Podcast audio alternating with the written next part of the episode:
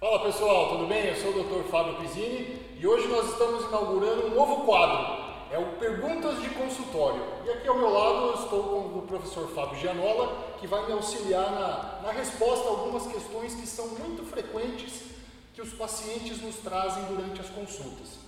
Olá, professor, tudo bem? Tudo bem, doutor. Então tá bom. Vamos lá, pessoal. A primeira coisa que eu gostaria de, de pontuar aqui. Professor Fábio, durante as nossas consultas é muito frequente que os pacientes nos tragam seguinte, o seguinte questionamento: é, Devo fazer exercícios para, para, para me auxiliar no processo de emagrecimento? Quais são esses exercícios que de fato são mais eficazes e que contribuem para o processo de emagrecimento? São os exercícios físicos resistidos à musculação ou são os exercícios físicos aeróbicos? E aí, professor Fábio? Bom, doutor Pizzini, antes de mais nada, queria agradecer a possibilidade de estar participando desse quadro. Se você me permite, eu gostaria de falar uma coisinha antes de responder essa pergunta. Né? As pessoas precisam entender que na evolução dos tempos existe uma tendência do ser humano a fazer menos atividade e a consumir mais alimentos. Se a gente voltar nos primórdios da humanidade, o homem tinha que lutar, ele tinha que caçar, ele tinha que mudar de território e ele nem sempre encontrava alimento. Então o corpo humano ele foi projetado para produzir muito trabalho e, e com pouca energia. Então o que, acontece no dia de hoje? No dia de hoje a gente é, produz pouco trabalho e consome muita energia. Então isso acaba fazendo com que as pessoas adquiram massa corporal na forma de gordura, elas acabam engordando. Quando as pessoas fazem essa pergunta no, no consultório, que é uma pergunta muito comum, né? Qual é o tipo de exercício que favorece mais o emagrecimento? A gente costuma explicar para as pessoas que na verdade o que elas precisam fazer é gastar mais calorias. Então, qualquer exercício que elas venham a fazer vai ser um exercício que vai ajudar no processo de emagrecimento, desde que este gasto calórico ele seja superior à ingestão de alimento que frequentemente essas pessoas consomem ao longo das 24 horas do dia. Com relação ao exercício aeróbio, exercício resistido, são exercícios que têm é, características de sistemas energéticos diferentes. Né? Um tem o predomínio do gasto da gordura e aí acaba se achando que fazer o exercício aeróbio é melhor do que você gasta gordura na hora que você faz a atividade. E o exercício anaeróbio ele tem um predomínio do gasto do glicogênio, do, do, do ATP-CP, e aí as pessoas acabam achando que é um tipo de atividade que não emagrece. Mas na verdade as duas formas de atividade gastam calorias.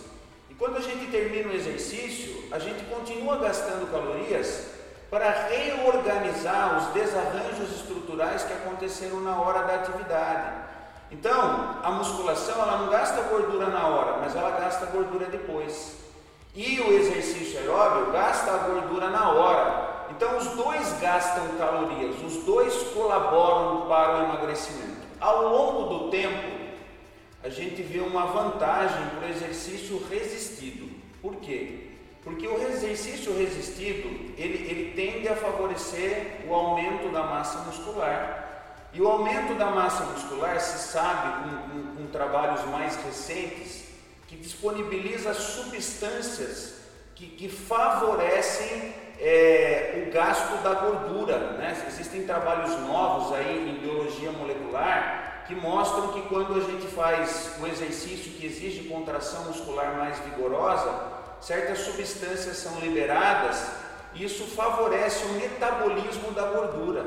Então eu acredito que os dois são importantes, se a pessoa puder realizar os dois é, é, é melhor, senão que ela faça aquele que ela mais gosta Porém, num processo de emagrecimento, o exercício resistido é um estímulo para sustentar a massa muscular. Então, ele se faz muito importante no processo de emagrecimento. Pegando esse gancho que você comentou em relação a, aos exercícios aeróbicos gastarem mais gordura pelo seu metabolismo, pela sua essência, Uma outra pergunta que é muito frequente que, que os pacientes nos, nos questionam é em relação ao aeróbico em jejum. E aí, o aeróbico em jejum, ele de fato ele é mais eficaz no processo de emagrecimento? Doutor, os trabalhos que a gente tem acesso, aqueles que são bem robustos, os artigos de revisão, eles mostram para a gente que o emagrecimento ele depende do, do balanço calórico. Se você estiver em jejum, se você estiver em estado alimentado, ao longo do dia, se a ingestão de calorias foi a mesma, o emagrecimento vai ser o mesmo. O que, que acaba acontecendo com algumas pessoas que fazem o aeróbio em jejum? Elas retiram uma refeição.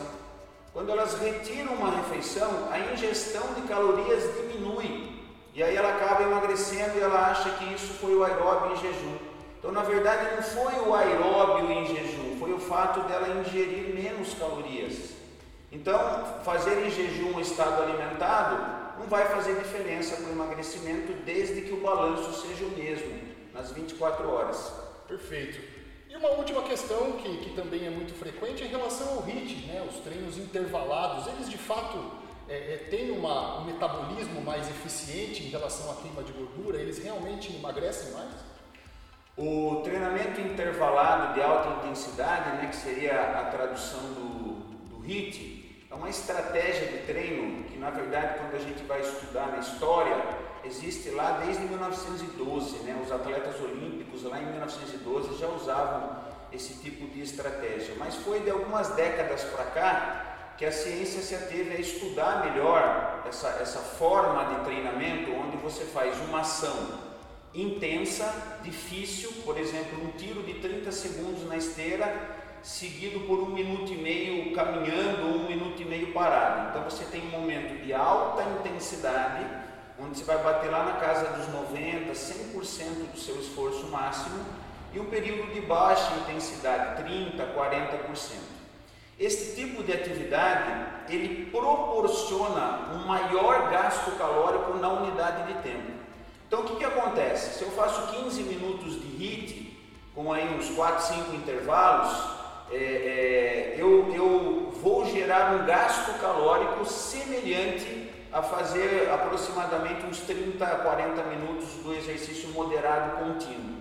Então existe uma economia do tempo no HIIT, né? Então, de certa forma, ele tem uma eficiência maior porque a gente consegue produzir mais trabalho numa unidade de tempo menor. E isso pode se adequar a falta de tempo para as pessoas fazerem atividade. Porém, não é todo mundo que consegue fazer o exercício de alta intensidade.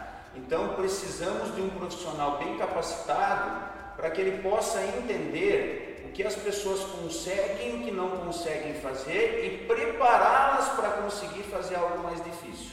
Excelente, perfeito. Muito obrigado, professor Fábio. Foi isso, pessoal. Espero que tenham gostado. Se gostaram, curtam, comentem e compartilhem. Muito obrigado.